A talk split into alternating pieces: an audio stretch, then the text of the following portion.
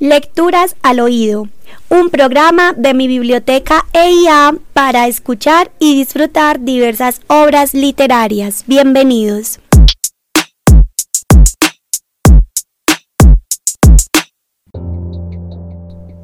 Sí, porque a tus plantas ruedo como un hilota rendido, y una mirada te pido con temor, casi con miedo.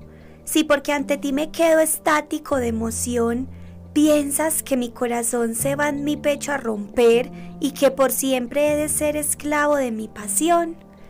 Te equivocas, te equivocas, fresco y fragante capullo. Yo quebrantaré tu orgullo como el minero las rocas. Si a la lucha me provocas, dispuesto estoy a luchar. Tú eres espuma, yo mar, que en sus cóleras confía. Me haces llorar pero un día yo también te haré llorar.